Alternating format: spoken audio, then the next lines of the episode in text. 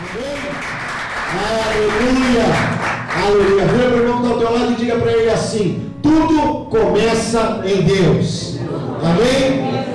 Aleluia. Nós estamos aqui na terra, não é simplesmente por nós, você vai entender isso ao longo desses 40 dias. Não é simplesmente para que você tenha uma casa, tenha um carro, isso tudo é muito bom, mas isso tudo é muito pouco. A tua história, a tua vida começou em Deus. Deus nos criou para que nós o amássemos e fôssemos amados por Ele. E não existe nada que você faça que possa fazer Deus te amar mais, nada certinho que você possa fazer, nem nada de errado que você possa fazer que faça com que Deus te ame menos. Amém?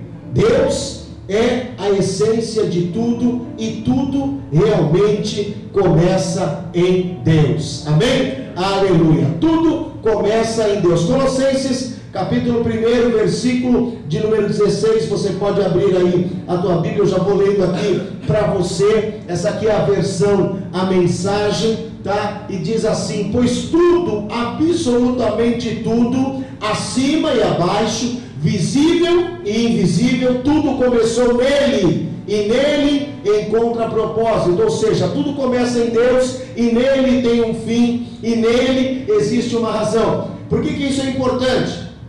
Porque se nós não admitirmos que Deus existe, que Ele é o princípio e o fim de todas as coisas, a nossa vida ela vai ser 100% vazia. Um filósofo ateu chamado Bertrand Russell escreveu certa vez o seguinte: a menos que se admita a existência de Deus, a questão que se refere ao propósito para a vida não tem sentido. Bispo ele era ateu e ele fala de Deus, para você ver a condição dele. Se não admitir que existe um Deus, a vida não vai ter sentido, a vida não vai ter propósito. Por que essa campanha? Porque a grande pergunta que a gente vive é: para que eu estou na terra? Para que é que eu estou aqui? O que que eu vim fazer aqui? Talvez pareça uma resposta simples. Ah, eu vim aqui para casar, para ter filhos, eu vim aqui para dar continuidade, mas a gente vai ver que isso é muito maior e que a abrangência é muito maior. Certa vez, o sábio Salomão, ele disse o seguinte: por mais que se esforce para descobrir o sentido das coisas, o homem não o encontrará. O homem vai batalhar, vai buscar o sentido, mas não vai encontrar. O homem pode até afirmar que entende, mas na realidade ele não o consegue encontrar. Eclesiastes capítulo 8, versículo 17. Amém? Você já viu como a gente tem dificuldade de lidar com a morte?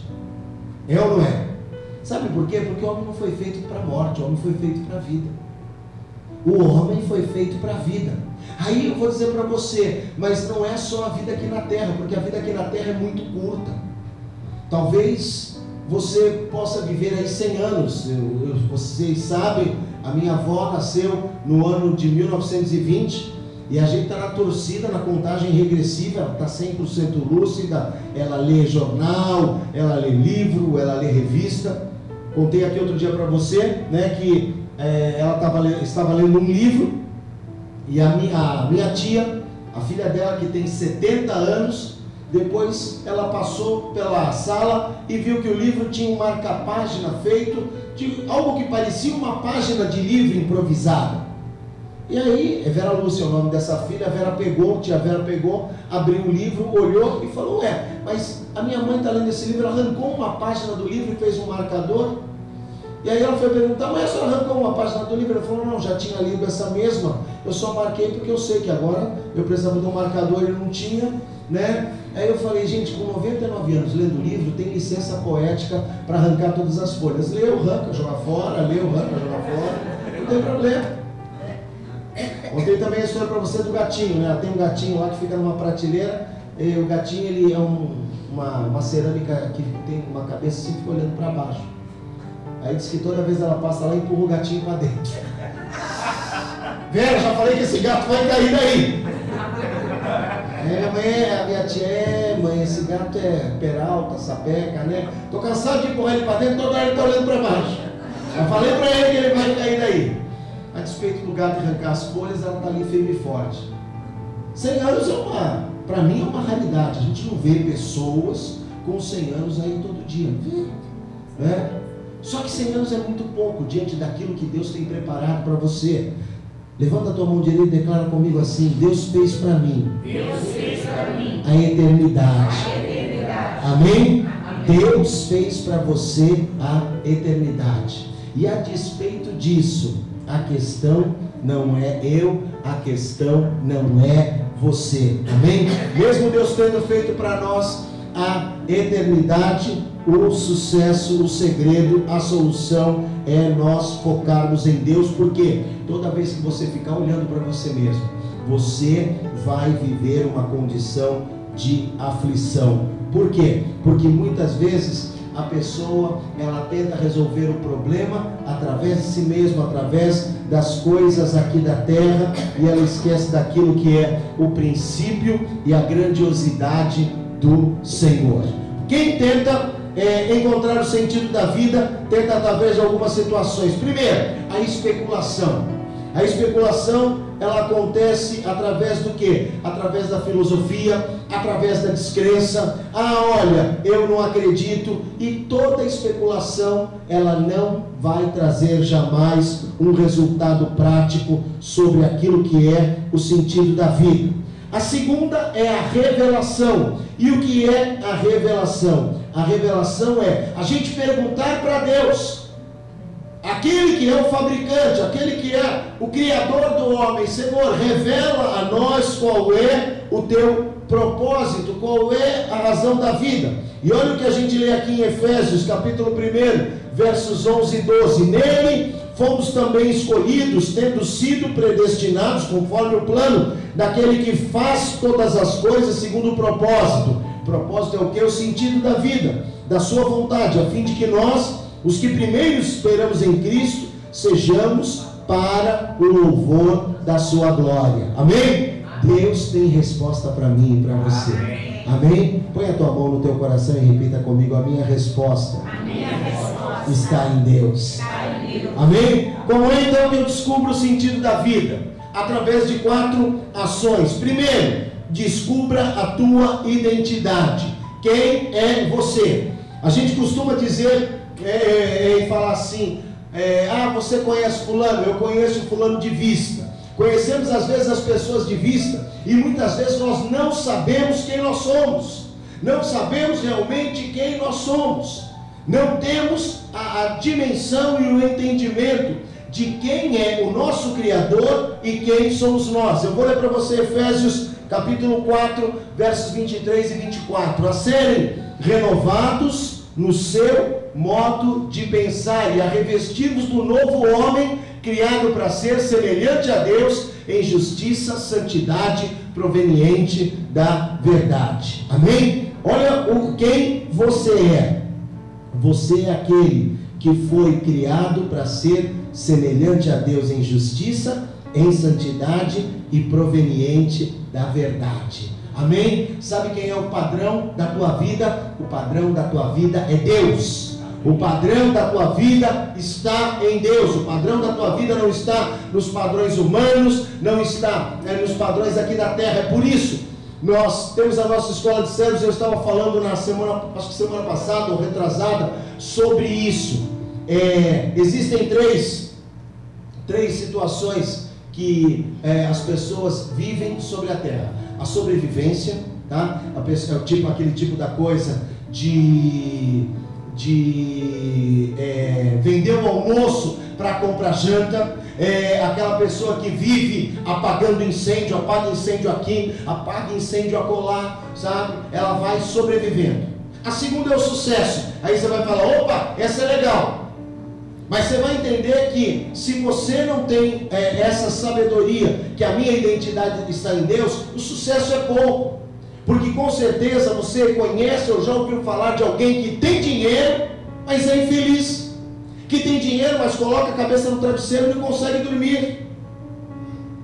Então, a sobrevivência não resolve, o sucesso não resolve, o que vai resolver é a significância. Repita comigo: significância. E o que, que é a significância? É eu entender quem eu sou em Deus. Vira para o irmão que está ao teu lado e diga para ele assim: Você está mais ligado a Deus do que você imagina. Amém? Por isso o próprio Jesus declarou: Sem mim vocês nada podem fazer. Amém? Sem mim vocês não podem fazer coisa alguma. O que que a palavra fala? Que nós fomos escolhidos. A boa notícia de Deus para você é: Ele te escolheu. Não foi a dor que te escolheu, não foi o problema, não foi a enfermidade, essas coisas podem até existir na tua vida aqui na terra, mas você precisa ter essa certeza: eu fui escolhido por Deus, eu estou ligado em Deus, eu vou frutificar, eu vou realizar, a minha identidade é o Senhor. Amém? Aleluia. Aplauda ao Senhor, em nome de Jesus. Amém?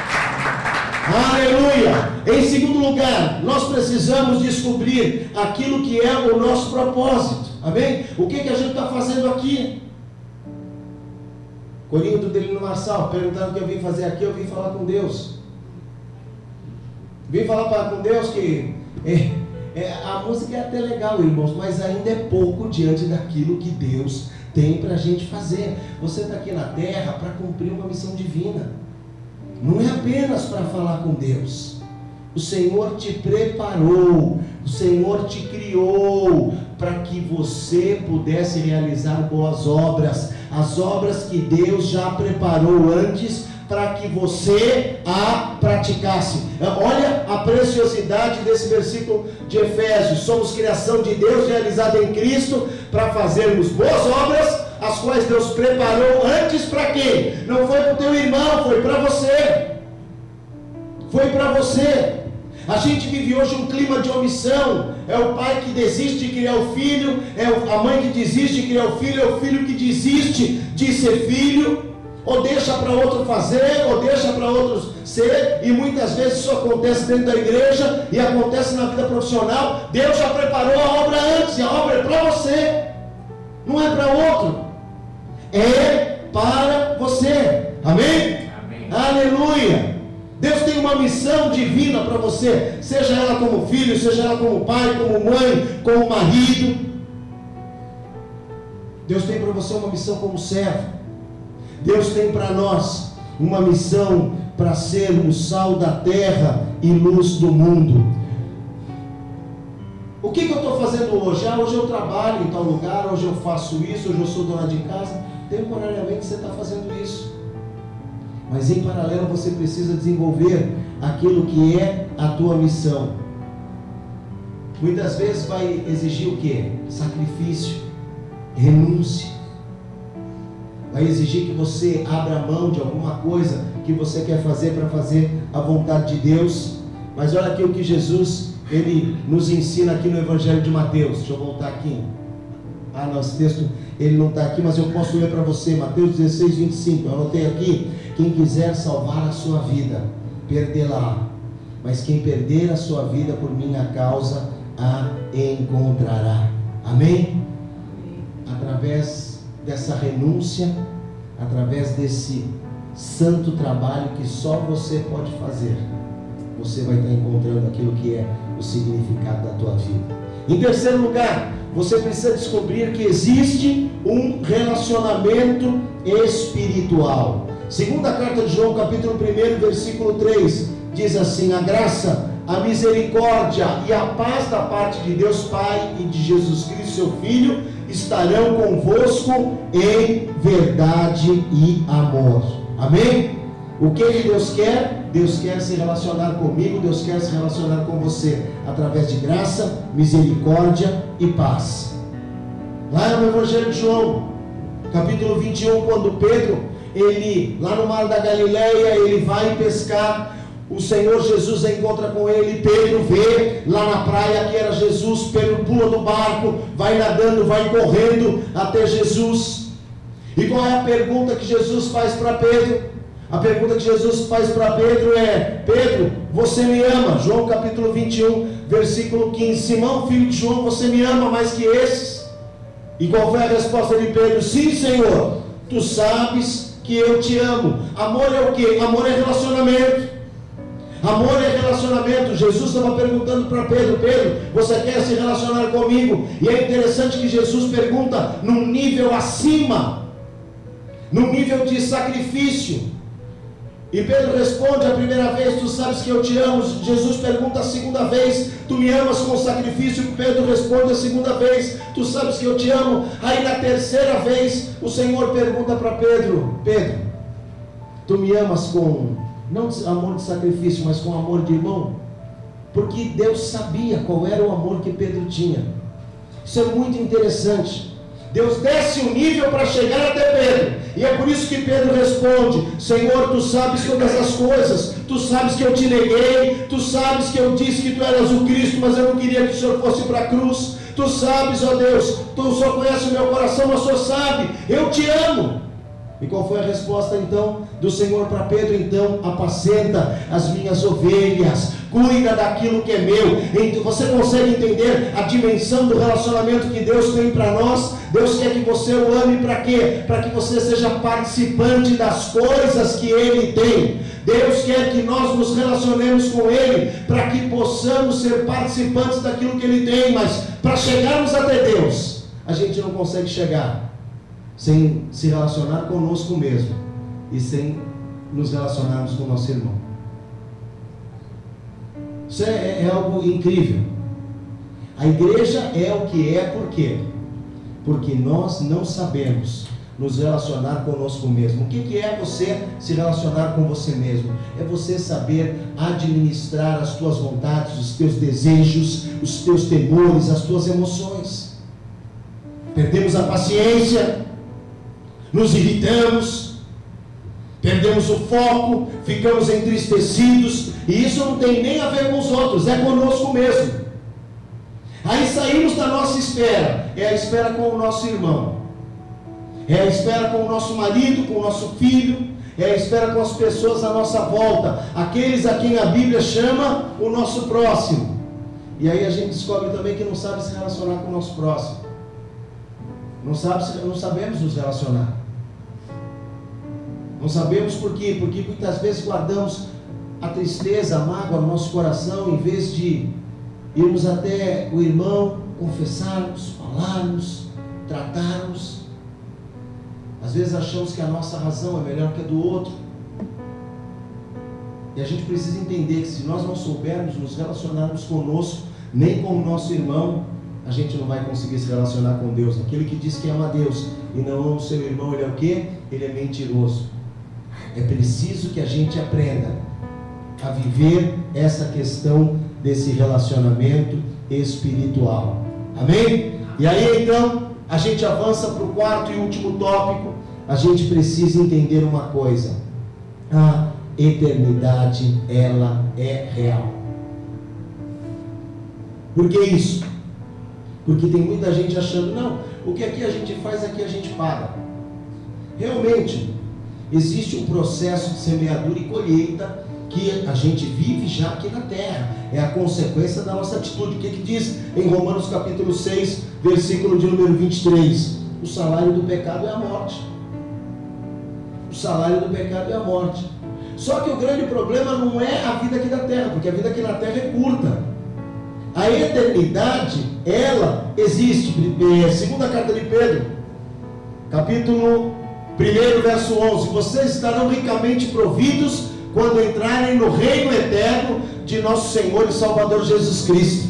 Amém? Olha o que Pedro está falando aqui. Quando é que as coisas vão se resolver? Quando nós entrarmos na eternidade. Deus preparou a eternidade para nós. E o que a gente está fazendo aqui na terra é que vai nos habilitar a vivermos a eternidade. Essa semana, num, num, trecho do livro, eu não me lembro que dia que foi, mas dizia assim: existem muitas opções aqui na terra. Você pode escolher onde você vai morar, o bairro onde você vai morar, o lugar onde você vai trabalhar, a igreja com a qual você vai, na qual você vai congregar, é, a pessoa com a qual você vai casar. Você pode escolher hoje muitas coisas aqui na terra, mas na eternidade só tem duas escolhas: o céu ou o inferno. Na eternidade só há duas opções ou céu, ou o inferno. E o desejo de Deus qual é? O desejo de Deus para mim e para você é o reino, é a eternidade. Efésios 3, 10 e 11 diz assim: A intenção dessa graça era que agora, mediante o que? A igreja, a multiforme sabedoria de Deus, se tornasse conhecida dos poderes e autoridades nas regiões celestiais, de acordo com o seu eterno plano que ele realizou em Cristo Jesus, nosso Senhor. Amém? Aleluia. Como é que Deus mostra o propósito dele para nós? Mediante o que? Eu grifei aqui para você, repita comigo. A igreja. Amém? Aleluia. E a igreja que manifesta o poder e autoridade nas regiões celestiais. Deus tem um reino eterno para você, Deus tem um plano eterno para nós, mas aqui na terra, Deus tem a igreja e a igreja é a nossa marca de vitória, a igreja é o nosso porto seguro, a igreja é a nossa família que Deus preparou para nós. Ainda que o tempo seja curto, ainda que o tempo seja passageiro aqui na terra, e ainda que no mundo a gente tenha aflições, por intermédio da igreja, nós manifestamos o poder e a autoridade nas regiões celestiais. Amém? Aleluia. E a igreja somos eu e você. A igreja é esse ajuntamento. Essa semana eu participei de uma conferência com aqueles irmãos que nós trouxemos aqui em abril. Eu me lembro que a Ana, a Sônia, o João Ricardo estavam aqui no café. Quem mais estava naquele café espiritual da unidade? Você estava também, André? Você veio nesse? Poxa. E foi assim uma experiência. Rose estava aqui também. Foi uma experiência muito, muito, muito marcante. E nós passamos a semana inteira nessa conferência. Começou na segunda e está terminando hoje. Eu falei para eles, eu falei, queridos, hoje eu não tenho como estar aqui. Vocês vão se resolver mas eu preciso estar com a minha família espiritual hoje. Não dá para estar aqui com vocês, que também são a minha família. E é tão interessante, irmãos, que as minhas melhores experiências com o Espírito Santo de Deus, eu tenho vivido com esses irmãos nesses últimos meses, 18 meses, um ano e meio, mais ou menos. Essa semana foi uma semana de, de uma manifestação de algo tão tremendo, tão maravilhoso. Eu convidei um amigo, um amigo pastor, para estar comigo, para ir comigo. E aí ele disse assim: Mas como é que dá para ter unidade se a doutrina é diferente? Sabe como é que dá para ter unidade? Dá para ter unidade através do amor. Amém. Porque a doutrina daquilo que nós cremos em termos de batismo é diferente até do presbiteriano. É diferente até do presbiteriano. Mas não pode ser a doutrina que vai me afastar. O Espírito Santo é o mesmo. O Salvador é o mesmo. Problema, e nós falávamos sobre isso essa semana que a gente passou a vida inteira como evangélico achando que era superior e que queria converter o irmão, quando o, o, o correto era unirmos as forças para alcançarmos o necessitado, aquele que ainda não tem Jesus. Por quê? Porque o Deus é o mesmo, Jesus é o mesmo e o Espírito é o mesmo. Amém? Essa é a autoridade da igreja. Agora, como é que a gente conhece isso? Sabendo e tendo essa certeza. Deus nos chamou para um relacionamento e a eternidade, ela é real na nossa vida. Amém? Deus revela o seu propósito através da igreja. Romanos capítulo 8, versículo 6, e eu já vou encerrar. A mentalidade da carne é morte, mas a mentalidade do espírito é vida e paz. Amém? Enquanto eu coloco o racionalismo da minha mente da minha carne, enquanto eu coloco as minhas razões, eu tenho a minha disposição à morte. Mas quando eu me abro para o Espírito Santo de Deus, eu tenho então à minha disposição vida e paz. O que, que você vai escolher hoje? Carne e morte ou espírito e vida? Essa campanha, eu, uma pessoa perguntou uma vez para mim, essa campanha pode mudar o rumo da minha vida? Eu falei, eu não sei, essa campanha eu tenho certeza ela vai te, ela pode te alinhar ao propósito de Deus. Basta apenas se levar a sério. Basta apenas você levar a sério. Não é para você ganhar coisas terrenas, para você fazer pedidos de coisas materiais, é para você descobrir a vontade de Deus. Qual é a obra que o Senhor preparou para a minha vida? O que, que é que o Senhor realmente quer que eu faça? Onde é que eu vou me encontrar? Carne e morte ou espírito e paz? Segunda carta de Paulo aos Coríntios, capítulo 4, verso 18. Assim, fixamos os olhos, não naquilo que não se vê, mas no que não naquilo que se vê, mas no que não se vê, por quê? Porque o que se vê é transitório, mas o que não se vê é eterno. Quantas vezes que a gente coloca os olhos na nossa luta? Quantas vezes nós colocamos o nosso olhar naquilo que é a nossa razão, o nosso sentimento, naquilo que é até mesmo o nosso direito? Tudo, tudo, tudo é transitório. Nós precisamos colocar os olhos naquilo que é eterno. Os olhos da fé, naquilo que a gente não consegue enxergar, sabendo que Deus, Ele tem um relacionamento e Ele tem uma vida eterna preparada para nós. O mesmo texto que eu comecei, eu quero aqui encerrar. As, todas as coisas foram criadas por Ele e para Ele. Amém? Fica de pé aí no teu lugar, eu quero orar com você. Aleluia. Coloca a tua vida diante do Senhor. Pede para Deus, para Deus ministrar o teu coração. Às vezes a gente quer descobrir o sentido da vida, mas falta disposição, disciplina e determinação para a gente, para a gente parar alguns minutos do nosso dia a dia para poder ler um livro e escutar um áudio. E se eu não tenho, querido, essa disciplina, como é que eu vou me relacionar com Deus? Se eu não consigo parar para ler um livro. É tanta coisa, né? É tanta luta, é tanta adversidade. Enquanto você está aí com os seus olhos fechados, deixa eu contar para você uma situação que aconteceu comigo em 1992. Eu trabalhava com uma pessoa e essa pessoa ela tinha uma prática muito grande de religiosidade. Eu não estou dizendo que ela conhecia o Deus verdadeiro. Não, não, ela era apegada a coisas religiosas. Ela era apegada a dogmas, a doutrinas, a procedimentos. E um dia nós tínhamos uma reunião, essa reunião era muito importante. E nós marcamos de chegar cedo ali no, no, no local da reunião. E ele chegou bem depois. E quando ele chegou, eu perguntei para ele, eu falei, rapaz, onde é que você estava? Ele falou, eu estava orando. E eu falei, mas você estava orando hoje? Ele falou, nos dias de grande dificuldade, de grandes desafios, é que a gente precisa orar mais.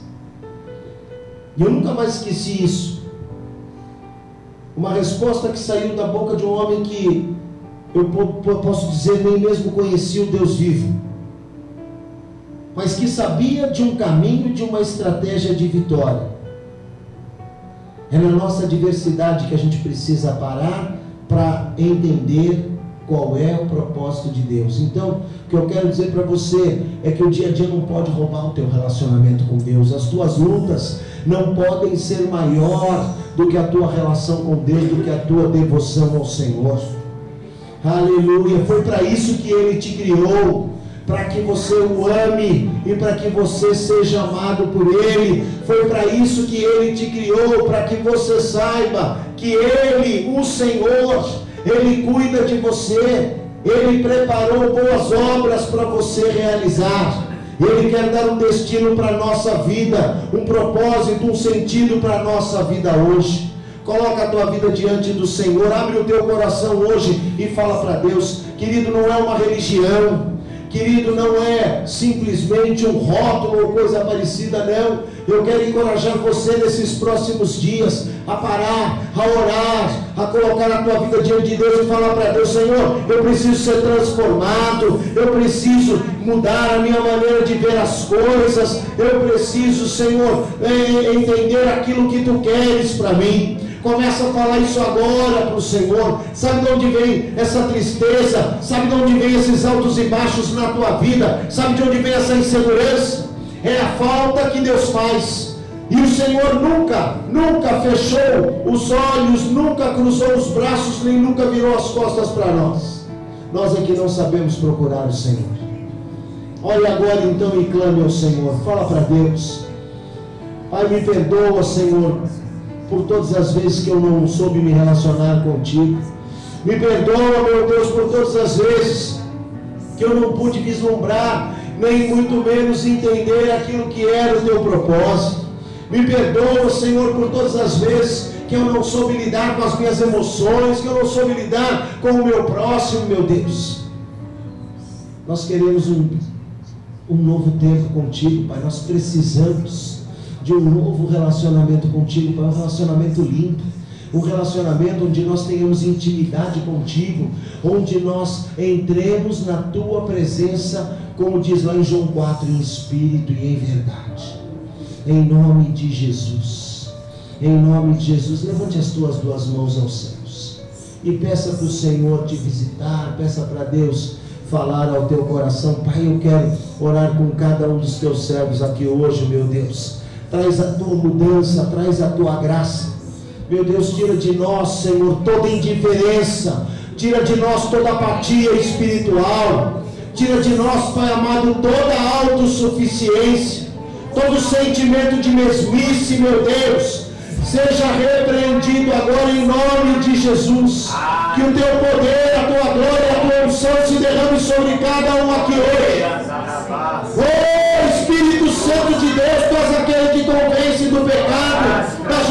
justiça, do juízo. Toca corações aqui hoje, meu Deus. A começar na minha vida, meu Pai, eu me rendo diante de ti. Limpa o meu coração, meu Deus. Limpa o meu coração, tira meu, do meu coração tudo aquilo que não é teu, Pai. Tira da minha vida, meu Deus, toda carnalidade, todo sentimento humano, Senhor,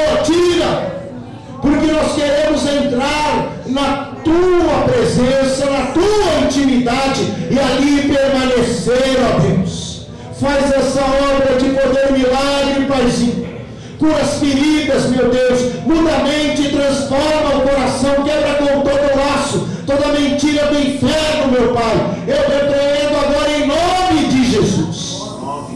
Que o teu poder, a tua unção e a tua glória seja sobre nós nós consagramos a Ti, Pai, esses próximos dias, esses 34 dias, meu Deus, que ainda teremos pela frente nessa campanha, buscando mais intimidade contigo, buscando te conhecer mais e mais, que caia por terra, Pai, todo sentimento, meu Deus, oh Senhor, de autossuficiência, toda distração, meu Pai, toca agora, Santo Espírito, faz o teu milagre e o teu sobrenatural. Nós queremos te buscar, ó Deus, em espírito e em verdade. Dá a mão para o teu irmão, levanta a mão do teu irmão e ore com ele agora. Clama a Deus pela vida do teu irmão. Do irmão que está à tua direita, do irmão que está à tua esquerda. A palavra do Senhor fala lá no livro de Jó, no capítulo 42, que Deus mudou a sorte de Jó quando ele orava pelos seus amigos. Essa pessoa que está ao teu lado é mais que um amigo. Essa pessoa que está ao teu lado é um irmão teu. Essa pessoa que está ao teu lado é um filho de Deus. Olha agora. Abre a tua boca, clama mesmo ao Senhor. Envia uma palavra de salvação sobre o teu irmão. Envia uma palavra de salvação sobre a tua casa também,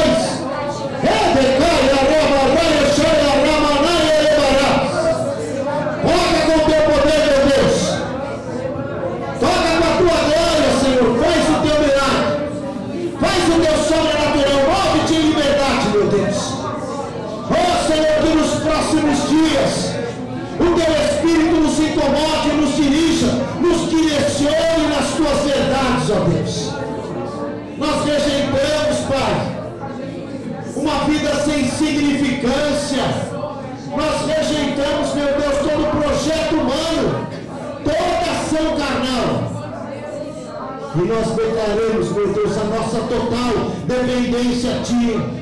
Nós entendemos, Pai João 15, sem Ti nós nada podemos fazer.